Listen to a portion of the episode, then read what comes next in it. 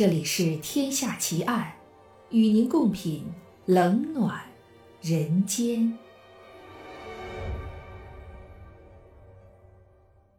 各位听友，大家好，您现在收听到的是《天下奇案》，我是暗夜无言。今天为您带来的案件是被释放的天使杀手奇案上集。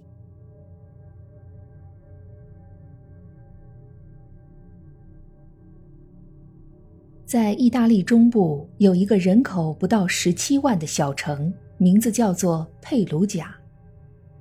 佩鲁贾有着保存完好的中世纪和文艺复兴时期的建筑，珍藏着很多艺术珍品，又因为可以俯瞰台伯河中游的谷地和美丽的湖泊，可以说是一个兼具人文和自然风光之美的小城。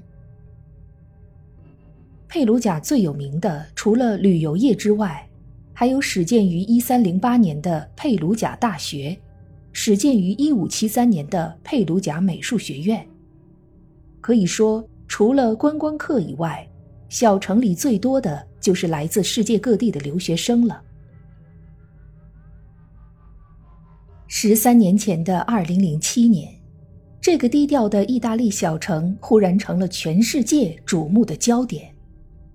毫不夸张地说，整个欧洲和美国知名媒体的记者们都纷纷涌入到这个小城里，他们的摄像机和照相机镜头都对准了一个人，被称为“天使杀手”的美国女留学生阿曼达·诺克斯。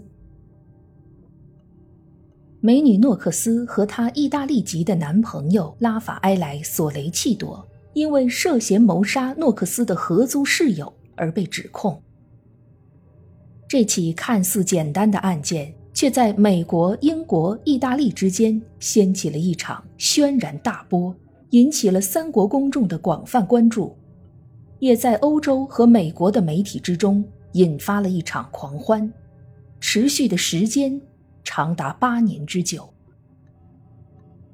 从二十岁到二十八岁，一个女人最好的花样年华。诺克斯则是在牢狱、官司缠身、媒体人肉中度过的。他在法庭上三进三出，最后因证据不足而被无罪释放，但仍然有很多人坚信他是有罪的。这究竟是一起什么样的案件？有着一张天使脸孔的诺克斯究竟是真凶，还是遭受了一场？无妄之灾。一起简单的凶杀案，最后却成了一桩悬案。这其中究竟出了什么问题呢？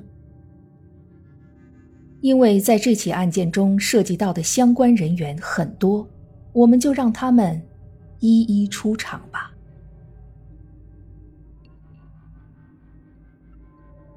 案件的被害人名叫克尔彻，二十一岁。是一名来自英国的交换生，住在佩鲁贾一栋位于半山腰的公寓里。科尔彻在同学们的眼里是一个很有魅力但比较保守的女生。平时她除了和自己的英国老乡偶尔聚一聚之外，通常都会努力学习，也没有交往男朋友。二零零七年十一月二日。科尔彻被发现在自己的公寓房间里死亡，他身上中了四十七刀，但致命伤口在喉部。最后，他因为失血过多而死。凶手还将一床被子盖在了科尔彻的尸体上面。经过法医的检验，科尔彻死之前曾与人发生过关系。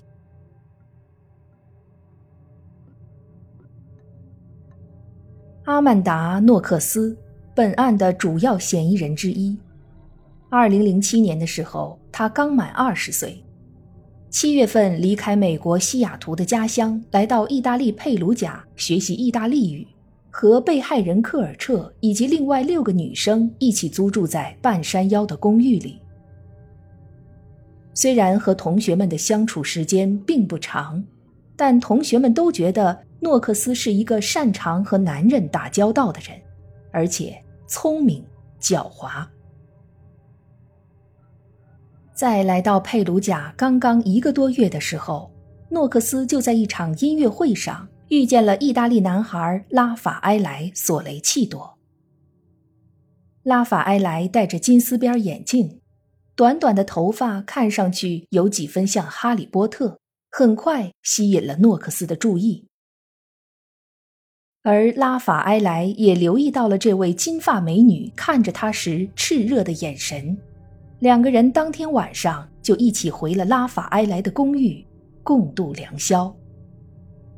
据诺克斯说，他以前从来没谈过恋爱。所以，这一段迅速发生的感情让他觉得很浪漫。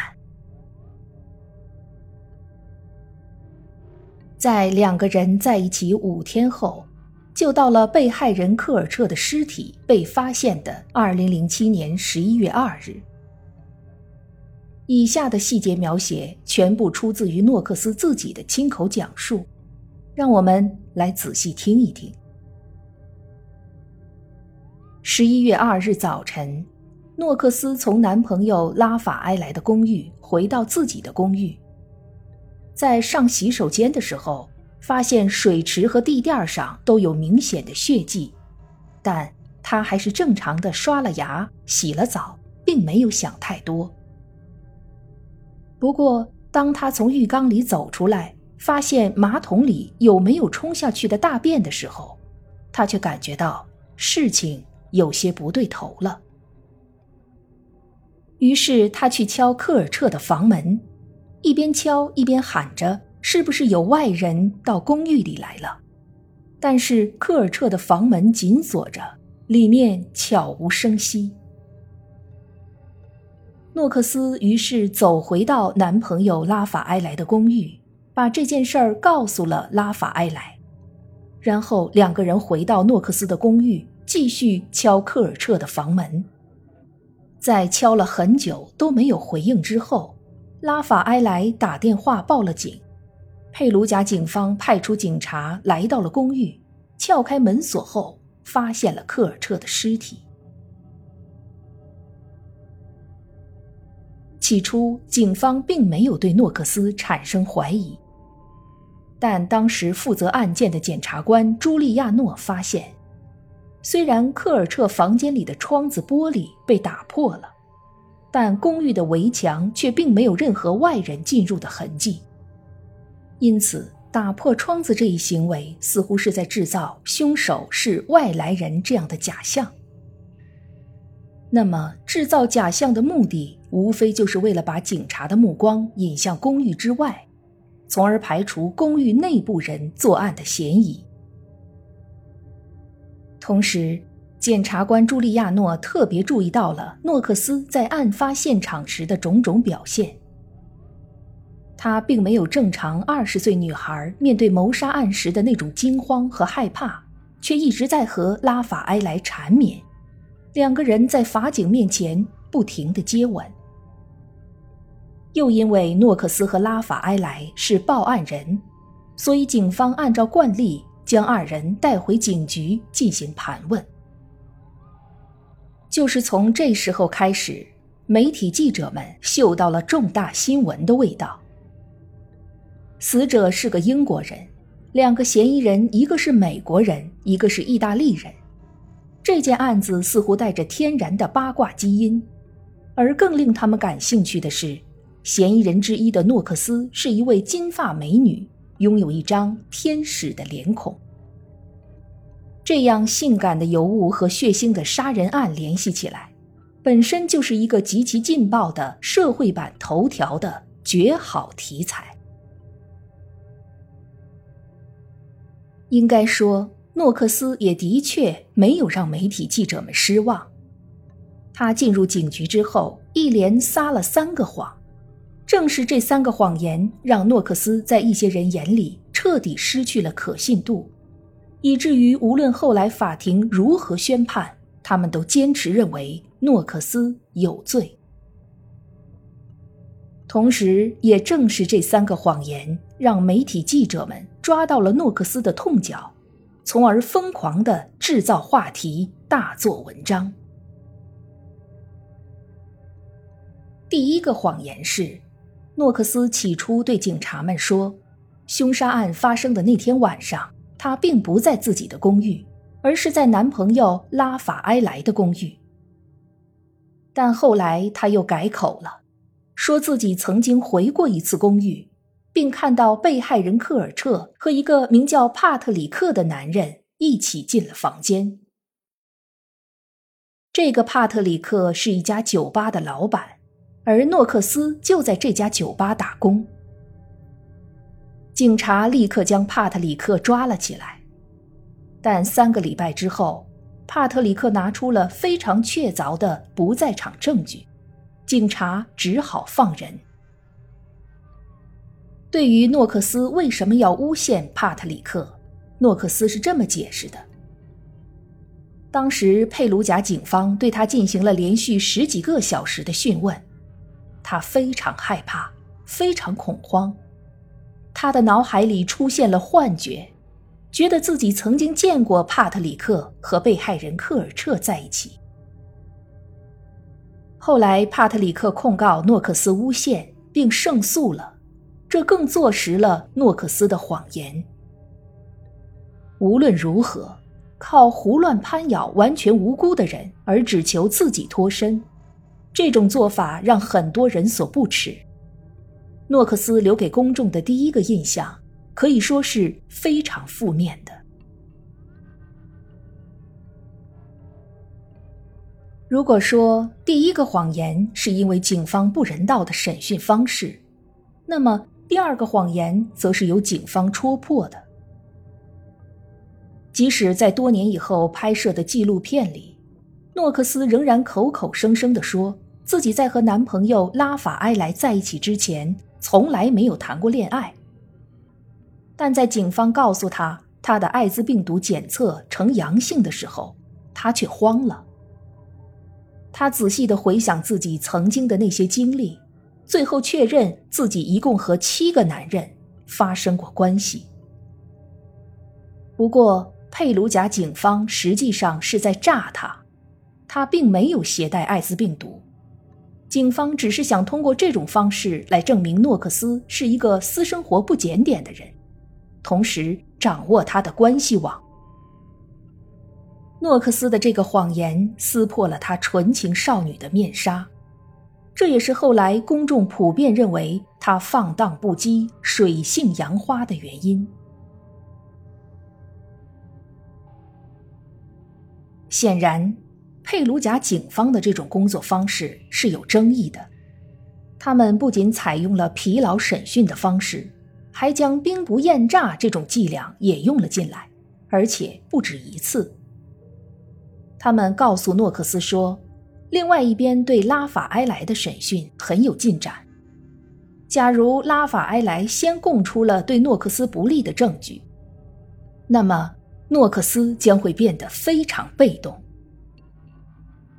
这个二十岁的姑娘也许被吓坏了，她说出了她的第三个谎言。诺克斯告诉警方说，她的男朋友拉法埃莱在性方面有一些不正常的爱好，喜欢多人运动。自己因为太爱他了，所以对他的怪癖进行了包容。然而后来拉法埃莱说，那个真正是第一次恋爱的人，其实根本不是诺克斯，而恰恰是自己。他在上大学前一直是一个内向的小胖子。而在大学里读的也是计算机专业，属于比较保守的宅男。就连检察官朱利亚诺都说，按拉法埃莱的性格，绝对是被诺克斯吃得死死的。诺克斯的这个谎言看上去更像是将杀人的动机和可能性全部推到了拉法埃莱身上，这和他声称自己很爱男朋友互相矛盾。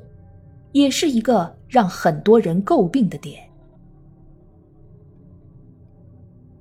这三个谎言激起了大众媒体熊熊燃烧的八卦之心。虽然诺克斯将怪癖安到了男朋友身上，但媒体可不管那些，他们将焦点一直对准金发美女诺克斯，将她描绘成一个有性怪癖的滥交女孩，并在报纸的头版头条上用醒目的大字将诺克斯定义为“撒旦一样的人，邪恶的恶魔一样的女人，残忍的满口谎言的巫婆”。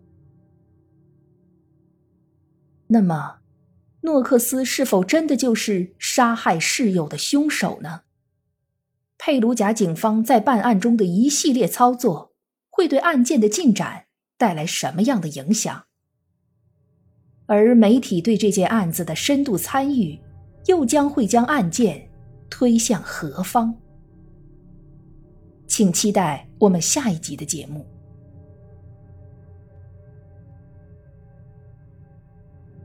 这一集的节目到这儿就结束了。如果你喜欢我的节目，请关注我或订阅我的专辑，谢谢。